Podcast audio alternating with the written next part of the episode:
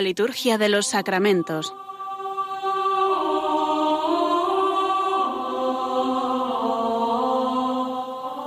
Con el Padre Juan Manuel Sierra.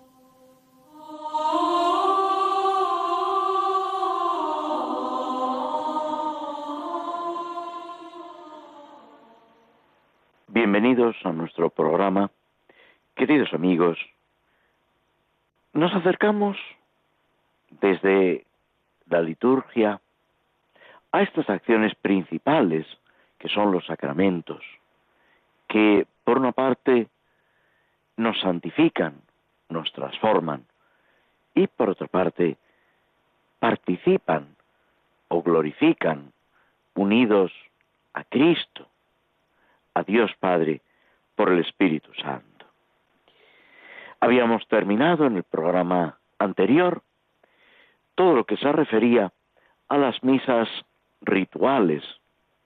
Es verdad que no hemos entrado en otro apartado que también es sumamente rico y al que nos dedicaremos en otro momento, que son las misas de difuntos, las oraciones que el misal nos propone con motivo de las exequias, el fallecimiento de un cristiano, o al recordar su muerte, al pedir por él en distintas circunstancias o en distintas eh, eh, categorías o situaciones.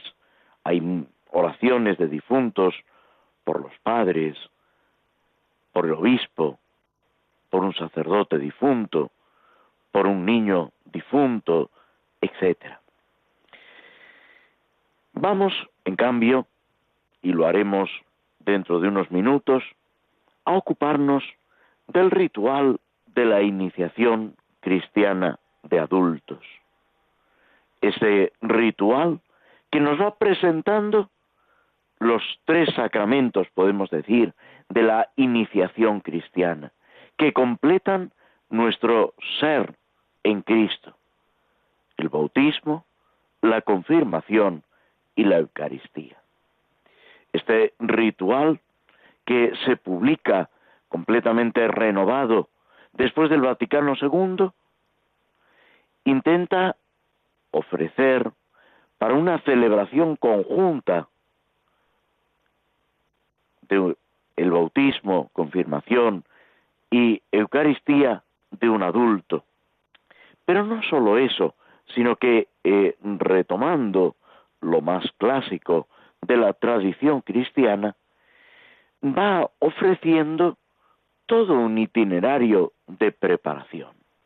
Y esto ha servido incluso a algunos grupos eh, dentro de la Iglesia para organizar eh, una catequesis, podemos decir, un recorrido, un itinerario de formación cristiana. Por eso, para todo cristiano, recordando nuestro bautismo, avivando lo que ya se ha realizado y sigue operando en nosotros, es bueno volver una y otra vez al contenido de este ritual, su contenido litúrgico, que es también doctrinal, espiritual, etc. Pero antes,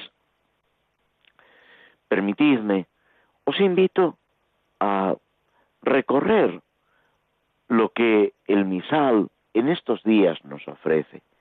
Este año se prolonga, podemos decir, el tiempo ordinario entre el tiempo de Navidad y el inicio de la cuaresma, que será, Dios mediante, en los primeros días de marzo. Tenemos prácticamente dos meses, no llega a dos meses, de tiempo per annum, tiempo durante el año, que se diría literalmente en latín tiempo ordinario, que solemos denominar en castellano. Estas oraciones de estos domingos, hemos pasado ya el domingo quinto, nos van presentando distintos aspectos de la vida espiritual, de la historia de la salvación, insistiendo en la voluntad de Dios, en lo que Dios quiere hacer y de hecho está realizando en nosotros. Y junto a estas lecturas del Evangelio, de el inicio de la vida de Cristo, de la vida pública de Cristo, cuando predica, cuando llama a los apóstoles, cuando comienza esa acción caritativa, podemos decir, de sanación, de curación, de evangelización. Junto a esto van presentándose toda una serie de celebraciones de santos que nos ayudan a comprender, a vivir también esa acción de Dios. Cuando la Iglesia nos presenta en el calendario un santo o una celebración especial, como es por ejemplo la presentación del Señor en el templo y la purificación de la Virgen, que celebrábamos el día 2 de febrero, vamos recorriendo esa acción de Dios en la historia de la salvación y en tantos hombres y mujeres que han respondido con generosidad a la llamada. La Iglesia desde muy pronto nos ha presentado a los santos no sólo como un ejemplo, que lo son, un ejemplo de acogida de esa palabra de Dios, un ejemplo de respuesta a la gracia que se les comunica, pero también como compañeros y como intercesores. Cuando la Iglesia canoniza a un santo, nos lo está proponiendo como ejemplo, como una realización concreta de esa voluntad de Dios, que por supuesto es distinta en cada persona. Cuando hablamos de la imitación de los santos, no nos referimos a una imitación automática, mecánica, porque las circunstancias que ellos han vivido no son las nuestras, porque las gracias específicas de Dios que ellos han recibido no son tampoco las nuestras, porque la llamada de Dios a ellos es diversa de la nuestra. Todo eso es verdad. Al mismo tiempo, esa capacidad para responder, esa diligencia, es un ejemplo para nosotros. Luego, hay santos con los que nos identificamos más por las circunstancias que han vivido, por su carácter, por su forma de ser. Y lo mismo que en nuestra vida natural, esa amistad se desarrolla más con unas personas que con otras. Debemos tener caridad con todos, debemos amar a todos. Pero hay personas con las que sintonizamos más, con las que congeniamos más, nos entendemos mejor, las comprendemos y ellas nos comprenden, como le pasa a Jesús mismo, con los discípulos y con los apóstoles. De entre la multitud que lo escucha, que a veces lo sigue, hay un grupo que se adhiere a él, que son los discípulos. De esos discípulos escoge a doce. Dice San Marcos en el capítulo tercero que los escogió para que estuvieran con él y para ser enviados a predicar. Son sus amigos más íntimos. Pero incluso de esos doce, luego hay tres que son especialmente cercanos. Pedro, Santiago y Juan. Y los demás lo viven con absoluta naturalidad, con normalidad. Y no les extraña que cuando suben al Tabor sean Pedro, Santiago y Juan los que acompañan al Señor. Cuando van a curar a la hija de Jairo, el jefe de la sinagoga, son Pedro, Santiago y Juan. En el huerto de los olivos, en Getsemaní, los más cercanos, una vez más, son Pedro, Santiago y Juan. Juan se denomina a sí mismo el discípulo amado.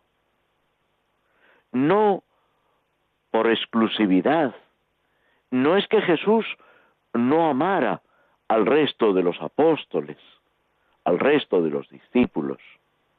Cada uno se sentía plenamente amado por el Señor. Y sin embargo, hay una predilección hacia Juan. Todo esto también nosotros tenemos que vivirlo en nuestra relación con Dios y en la relación con los santos. Y acudir a unos santos o a otros, conocer sus vidas, sus escritos, acogernos a su intercesión. ¿Qué es la intercesión de un santo? Es nada más y nada menos que pedirle que pida por nosotros al Señor, que nos acompañe, podemos decir, en esa petición al Señor, exponiendo lo que necesitamos, en lo material y sobre todo en lo espiritual, que nos ayude, que sea como un hermano mayor que cuida de nosotros.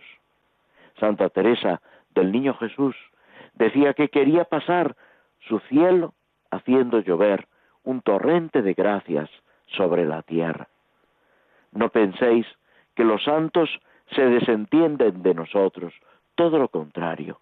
Hay una solidaridad mucho mayor que la que ha podido existir en este mundo. Y lo mismo podemos decir de las personas con las que hemos convivido, con las que hemos compartido la fe, el cariño y que ya gozan de Dios, los difuntos que ya han alcanzado el cielo y así debemos esperarlo para nuestros seres queridos, siguen ocupándose de nosotros y desde Dios nos ayudan mucho más, con mucha más fuerza, con una mayor perfección, porque ya no hay egoísmo, imperfecciones, sombra de pecado. Ya han sido purificados por ese fuego intenso del amor de Dios, porque contemplan a Dios cara a cara.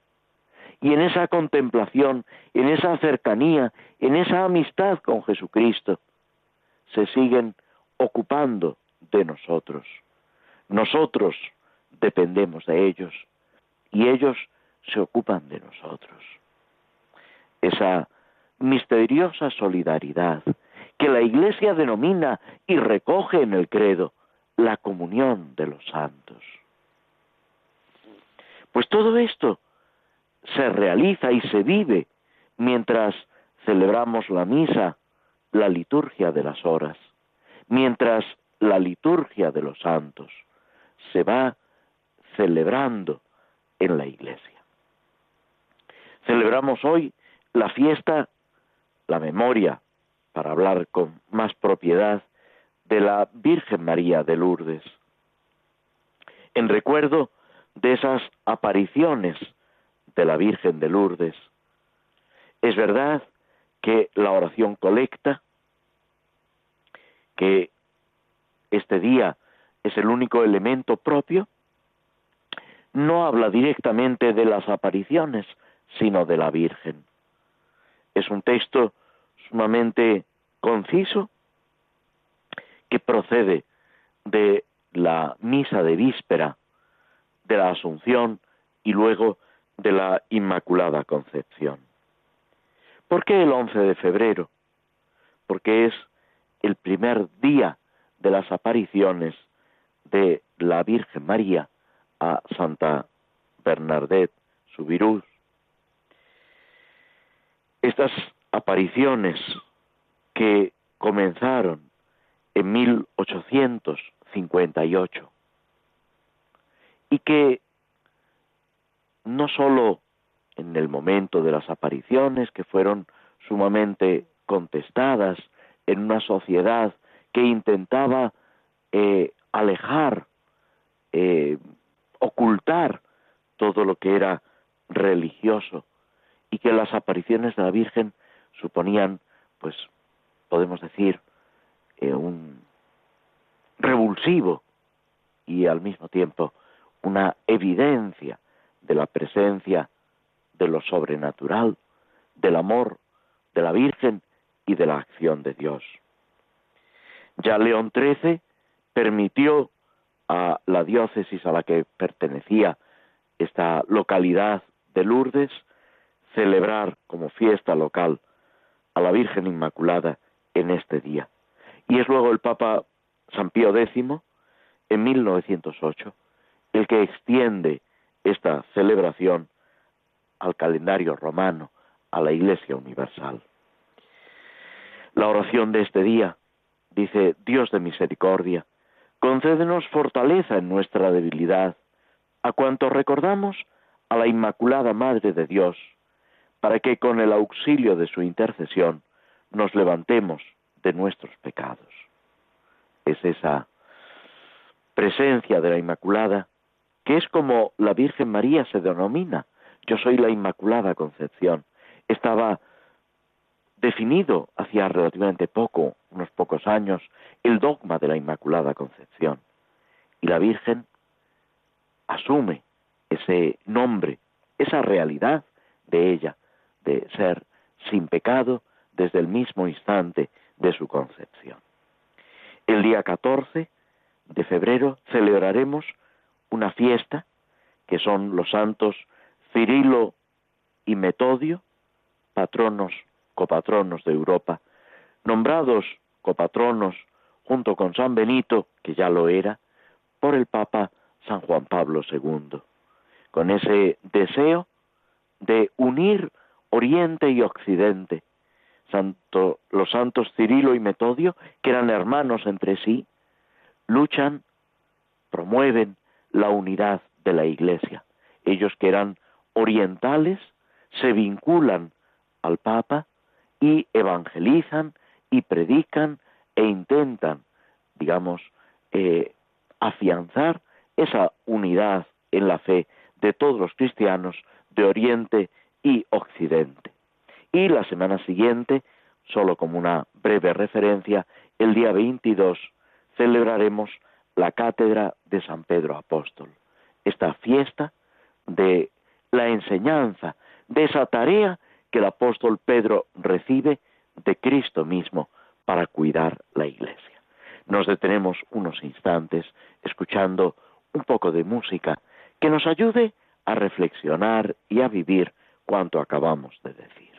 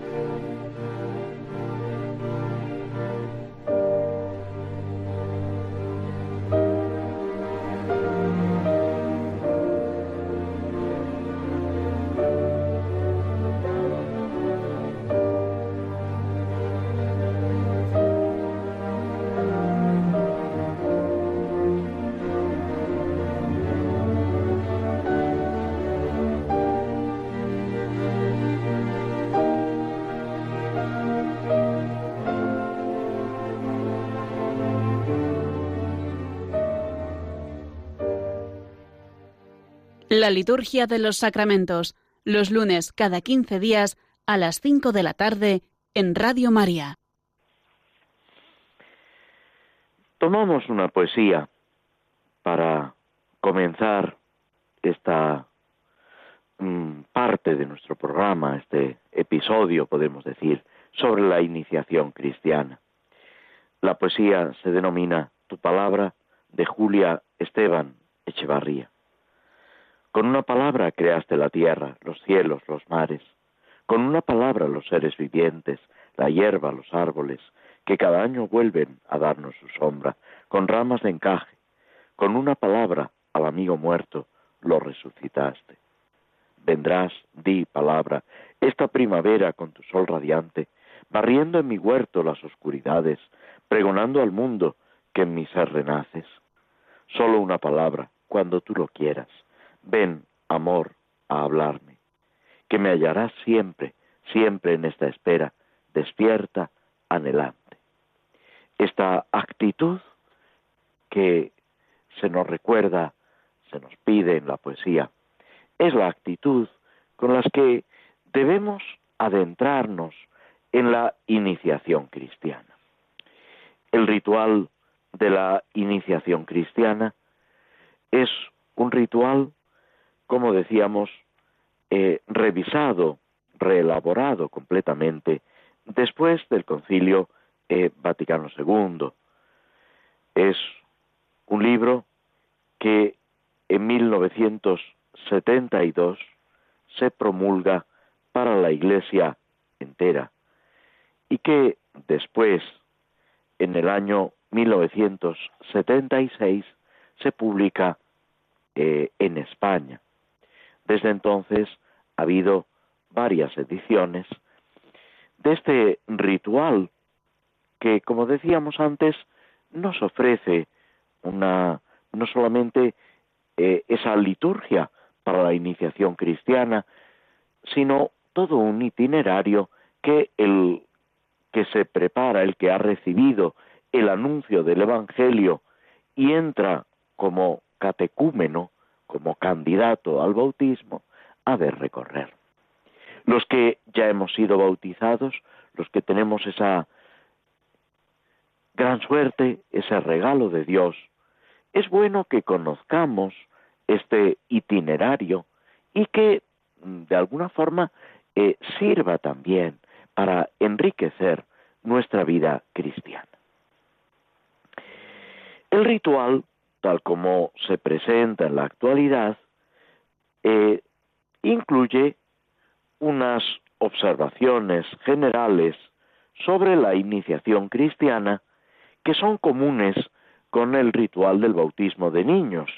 Y hace ya tiempo, hace ya más de un año, cuando en este mismo programa comentamos el ritual de la iniciación cristiana de niños, eh, ya tuvimos ocasión de analizar y comentar profusamente esta introducción. Inmediatamente después, el ritual nos ofrece unas observaciones previas que son específicas de la iniciación cristiana de los adultos. Y aquí es donde vamos a entrar con lo que vamos a iniciar toda esta serie de programas dedicados a la iniciación cristiana de adultos, podemos decir a la iniciación cristiana. Aunque eh, para los niños se trata de un ritual mucho más sencillo, previsto en una sola celebración. ¿Por qué? Porque los niños se bautizan en la fe de la Iglesia y en la fe de los padres. Y esto es algo que desde el principio de la historia de la Iglesia se ha realizado. San Pablo nos habla cuando distintos personajes del Nuevo Testamento abrazan la fe y nos dice, y se bautizaron él y su casa. Se está refiriendo a la mujer, a los hijos, a los criados, todos los que vivían en la casa. El cabeza de familia marcaba un poco eh, esa eh, decisión de todos los demás. Hoy diríamos, pero entonces no, no lo hacían libremente. Sí, lo hacían libremente con la mentalidad de esa, de esa época, que era seguir digamos, fielmente lo que el cabeza de familia determinaba. Algo parecido va a pasar en años sucesivos cuando pueblos enteros se convierten, se bautizan, al bautizarse el rey y los principales nobles, los dirigentes, pues toda la, digamos, la población asume lo que la cabeza, podemos decir, eh, política, social, eh, ha decidido. A nosotros nos resulta extraño, qué duda cabe. Hoy en día eh, no se haría así. Y sin embargo, hay que comprender los hechos históricos con la mentalidad del momento. Es importante no aplicar criterios actuales a hechos del pasado, porque hay muchas cosas que la mentalidad ha cambiado tanto que eh, podemos eh, no comprenderlo. Eran libres, sí, lo hacían libremente, con ese sentido de, corporación, de unión, de ser todos uno. Bien, nosotros sin entrar en la problemática o en la situación de estos hechos históricos, vamos a detenernos en el bautismo de adultos. Comienza este documento recordándonos que el ritual de la iniciación cristiana se, destina a los adultos que han oído el anuncio del misterio de Cristo. Ya San Pablo dice, ¿cómo se van a convertir si no se les anuncia el, el, Evangelio? Y después de la conversión vendrá el bautismo y la eh, identificación con Cristo y con la Iglesia. Pero lo primero, curiosamente, no es un acto litúrgico. Nos dice el Vaticano II que la liturgia, que es lo más excelso, lo más grande, no agota la actividad de la Iglesia. Lo primero que tiene que haber es un anuncio, una manifestación del mensaje y del misterio de la persona de Cristo. Bajo la acción del Espíritu Santo, sigue diciendo el documento, esta persona, este adulto, en su corazón, de forma consciente y libre, busca al Dios vivo. Es importante estas dos características, de forma consciente y libre, sabiendo lo que hace y con absoluta libertad queriendo hacerlo. La Iglesia siempre ha insistido, lo indicábamos antes, hablando de las conversiones en grupo, siempre ha insistido en la libertad. Los sacramentos hay que recibirlos libremente. Y con, esa, con ese deseo de encontrarse con Dios como alguien que está vivo, que puede y debe entrar en nuestra vida o nosotros en la vida de Dios,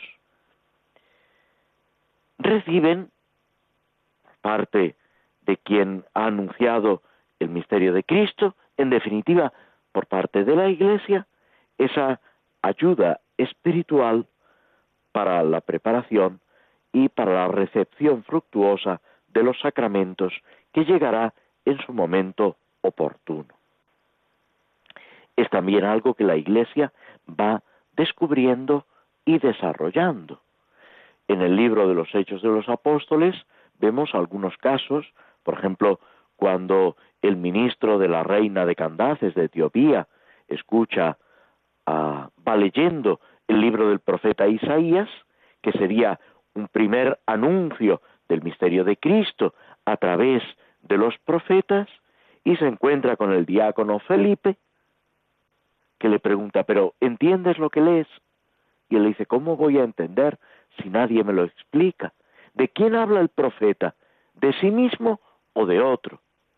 Y entonces Felipe, diácono, aprovechando esa lectura, ese pasaje del siervo de Yahvé en el libro del profeta Isaías, le presenta el misterio de Cristo, de la redención de Cristo. Y el ministro de la reina de Candaces dice, mira, ahí hay agua, ¿qué impide que me bautices? Porque ya tiene fe en Cristo, acepta el hecho de la redención. Y allí mismo el diácono Felipe lo bautiza.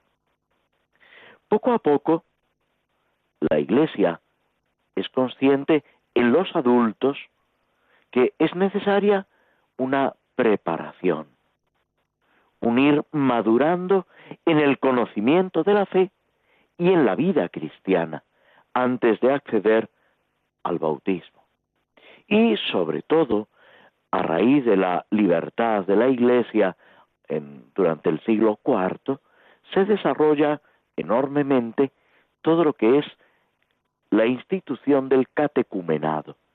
Y empezamos a encontrarnos con las llamadas catequesis, catequesis bautismales y catequesis mistagógicas, explicaciones que el obispo o un presbítero da a aquellos que se preparan para el bautismo, para que lleguen a conocer en plenitud lo que van a recibir y lo que van a vivir después. Esto ya aparece en el siglo III, por ejemplo, en, Roma y en Oriente, en la tradición apostólica, este libro de San Hipólito, que va marcando ese itinerario, todavía de una forma eh, un poco rudimentaria. Lo mismo que unos años antes lo ha presentado Tertuliano, otro escritor del norte de África, que escribe a finales del 190. Fijaos que estamos hablando eh, un siglo después de Cristo. Pues Tertuliano, en su obra sobre el bautismo, va explicando lo que es el bautismo, lo que supone para el cristiano y cómo se debe vivir la preparación y esta celebración. Bien, todo esto queda plasmado, queda recogido en la tradición de la Iglesia. Es la Iglesia la que nos guía, la que nos acompaña como madre, que se sirve de algunos de sus hijos para eh, educar a los nuevos cristianos, a los que van a renacer como hijos de Dios y miembros de la Iglesia en las fuentes bautismales. En el número dos, el ritual eh, eh, indica que la celebración del bautismo, la confirmación y la Eucaristía debe ir precedida de toda una serie de ritos, de celebraciones dentro del catecumenado que también aparecen en este libro litúrgico. Eh, forman parte, podemos decir, de ese sacramento del bautismo como preparación. La misa no es solamente la plegaria eucarística, todo lo que prepara desde el canto de entrada en adelante es también parte de la misa. De forma análoga, de manera parecida, podemos decir que todos los ritos catecumenales forman parte del ritual del bautismo, en este caso del ritual de la iniciación cristiana de adultos. Es la forma que se ha seguido a lo largo de los siglos en la Iglesia y que corresponde también a la actividad misionera de hoy. Cuando se anuncia el Evangelio a aquellas personas adultas que todavía no conocen a Cristo. Por eso el Concilio Vaticano II, a finales, a principios de los años 60, y se va aplicando durante toda esa década, manda restablecer y adaptar este ritual de la iniciación cristiana de adultos según las costumbres y necesidades de cada lugar. Con esta recomendación del Concilio Vaticano II nos detenemos, dejamos una pausa, escuchando nuevamente algo de música y después proseguiremos con la reflexión sobre los salmos.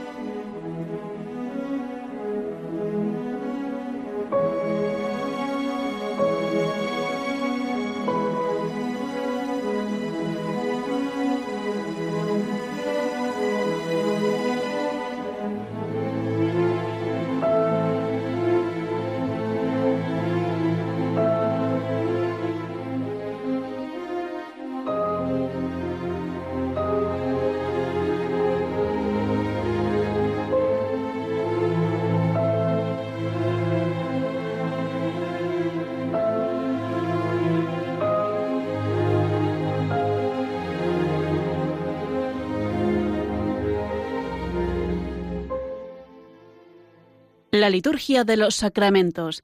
Conoce qué se realiza y por qué de la mano del Padre Juan Manuel Sierra.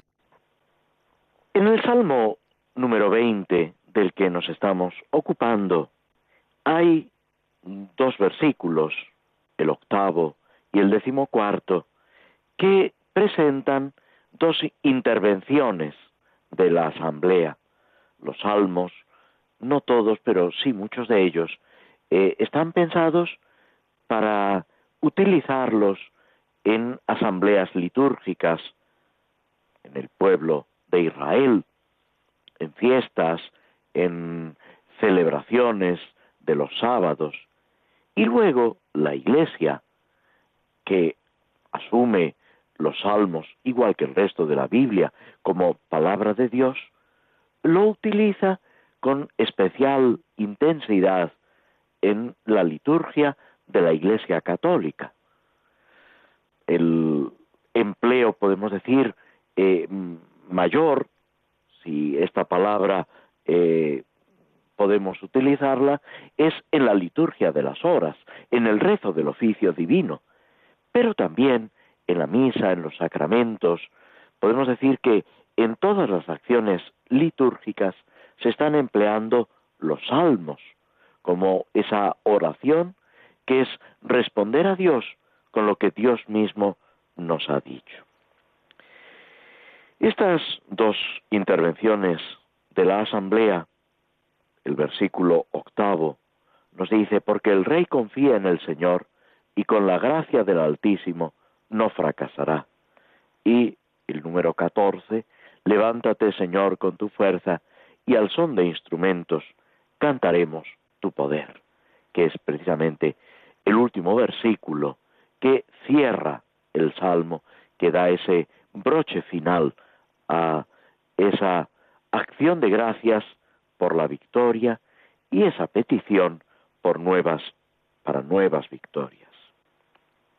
Son ideas clave de la alianza. Dios, en quien está la verdad, la fuerza, el poder, la fidelidad. Dios que es la roca que nunca falla, en quien podemos fiarnos. Es al mismo tiempo bondad, gracia y misericordia.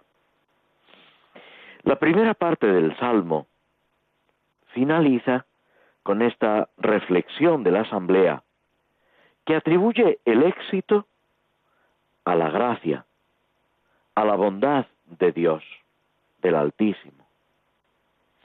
La segunda parte concluye con la oración en la que pedimos a Dios que muestre su fuerza, su poder, su bondad, que son las características de Dios, algo que el pueblo de Israel va conociendo paulatinamente y que también nosotros en Cristo llegamos a conocer plenamente. Cuando el Señor nos invita a la oración del Padre nuestro, cuando en las parábolas, en las predicaciones, nos habla de cómo es Dios. Recordad como ejemplo significativo la parábola del Hijo Pródigo, que algunos han dicho que debía denominarse no del Hijo Pródigo, sino del Padre Misericordioso porque el verdadero protagonista no es el hijo menor ni el hijo mayor, sino el Padre que perdona, que reiteradamente va a buscar a un hijo y al otro, que es capaz de superar las ofensas, las ingratitudes, los desprecios por amor. Pues todo este conocimiento ya llega a nosotros en los salmos. El Salmo, mirando las circunstancias concretas, descubre una intervención de Dios, una intervención amorosa, que salva, que da la victoria. Y no pensemos aquí solamente en una victoria en lo físico, en lo material, en lo político o en lo militar, como parece referirse literalmente el salmo, sino en esa victoria de Dios en nosotros, que es el bautismo, que es la redención, que es la presencia de la gracia en nosotros. El presente de Dios, que abarca toda nuestra realidad, las luchas de nuestro tiempo, la victoria final de los elegidos al término de la historia. Es lo que todo el libro del Apocalipsis nos intenta presentar esa victoria. El Apocalipsis, donde aparecen esas plagas, esas mm, calamidades, en realidad es un libro de consolación. Es un libro para animar a los cristianos, porque la victoria es de nuestro Dios. Son palabras del Apocalipsis y del Cordero, que está sentado en el trono de Dios. Es una oración que podemos decir es cristiana. Levántate, Señor, con tu fuerza. Encontramos en estas palabras una fórmula de oración cristiana, pidiendo a Dios la victoria de Cristo, el Rey de Israel, el dueño del universo, obediente al Padre hasta la muerte y muerte de cruz, como nos dice San Pablo. Es lo equivalente a decir, venga a nosotros tu reino, lo que pedimos en el Padre nuestro. Un reino que no viene a destruir a los enemigos, sino a darles vida, a hacerlos hijos de Dios por la fe en Jesucristo que viene a prender fuego en la tierra, pero un fuego que es calor, vida, que transforma en esperanza y en caridad, ese fuego del Espíritu Santo. Esta es la victoria de Cristo que canta la Iglesia, que nosotros pedimos, no sólo al final de los tiempos, sino aquí y ahora, como decíamos del bautismo, con absoluta libertad y conciencia, sabiendo que esa adhesión a Cristo debe ser libre, voluntaria, debe ser objeto de amor.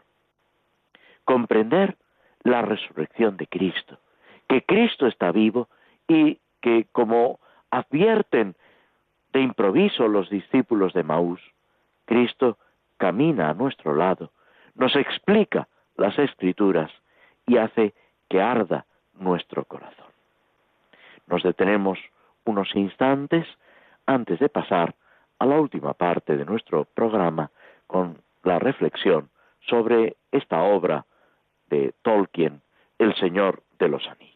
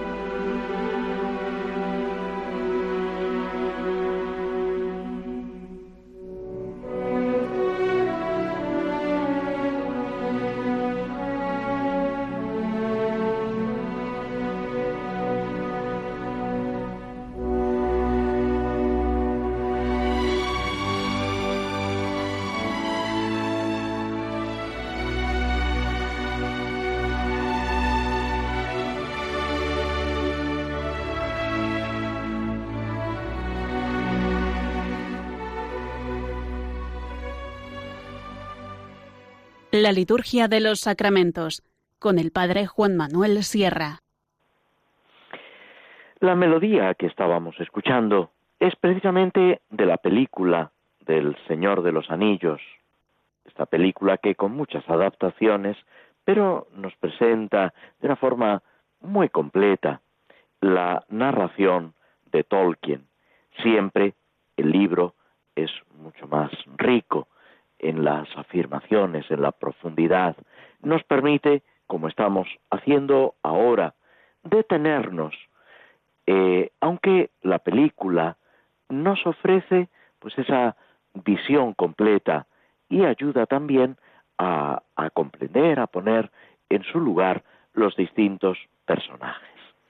Esta obra de Tolkien, que es un verdadero tesoro, eh, nos ayuda a comprender muchas de las cosas que celebramos en la liturgia. Por supuesto, es una novela, una novela fantástica, donde eh, ni siquiera, podemos decir, se recogen celebraciones litúrgicas, en sentido estricto.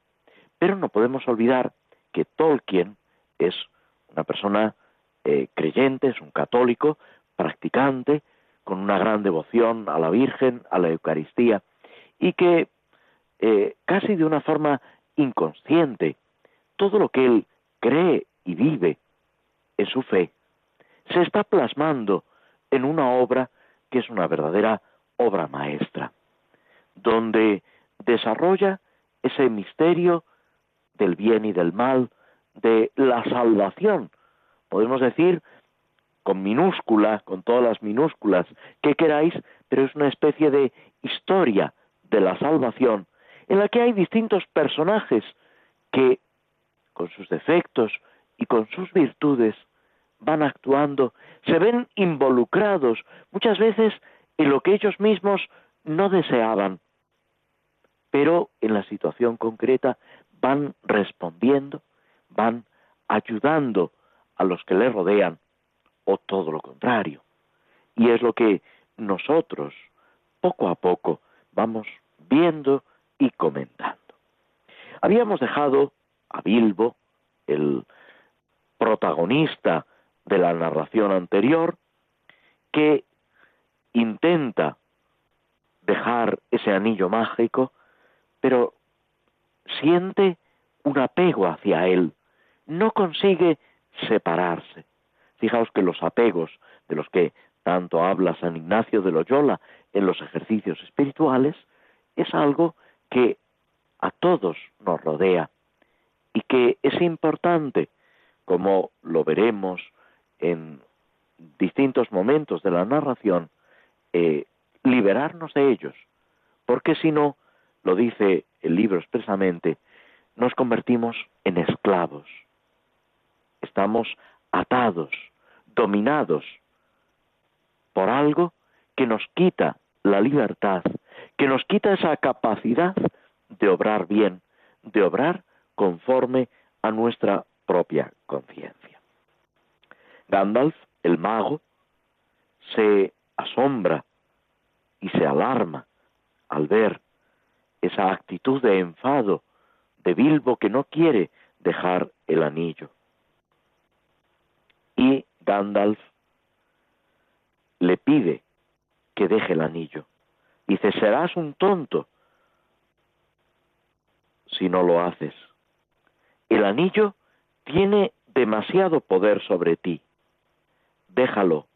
Entonces podrás irte y serás libre. También Jesús lo recoge el Evangelio de San Juan, dice, la verdad os hará libres. Todo lo que esclaviza nuestro corazón, nos quita la libertad y nos está apartando de la, de la verdad. Cristo es camino, verdad y vida. Y añade Gandalf, durante toda tu larga vida hemos sido amigos. Haz lo que prometiste, déjalo. Es importante también, y va a recorrer toda, todo el libro, la amistad. Una verdadera amistad. No aprovecharse de la otra persona, utilizarla, imponerle nuestros criterios, sino verdaderamente ayudar, compartir. Muchas veces en nuestra sociedad parece que desaparece la amistad, que la gente se extraña y desconfía de la amistad. Si hay una amistad, tiene que ser porque hay un, interés por algo. Y no es verdad. Siempre ha habido personas que se han abierto con verdadero aprecio, con verdadero cariño, santamente, a aquellas personas que les acompañaban, con las que providencialmente, y no olvidemos que Dios está actuando, nos pone en el sendero de la vida para que nos ayudemos unos a los otros. Y a veces esos caminos se separan porque surgen dificultades, a veces desgraciadamente porque surgen malentendidos, otras veces simplemente por las circunstancias de la vida. Pero ese fuego de la amistad permanece. Y es importante tener buenos amigos, amigos en el Señor, que nos ayuden a lo que necesitamos, no solo, ni siquiera principalmente con necesidades materiales, sino sobre todo en esa necesidad del camino de la santidad, de la imitación de Cristo, de descubrir esa vocación a la que estamos llamados. Después dirá Gandalf, no estoy tratando de robarte, sino de ayudarte. Sería bueno que confiaras en mí como hasta ahora. esa confianza. Esa confianza en los amigos y esa confianza que nos lleva sobre todo al amigo que nunca falla, a Jesucristo que siempre está a nuestro lado. Con este deseo, con esta confianza en Jesucristo, nos despedimos hasta el próximo programa que tendrá lugar Dios mediante el lunes 25 de febrero, si Dios quiere. Hasta entonces, muchas gracias por vuestra atención y muy buenas tardes.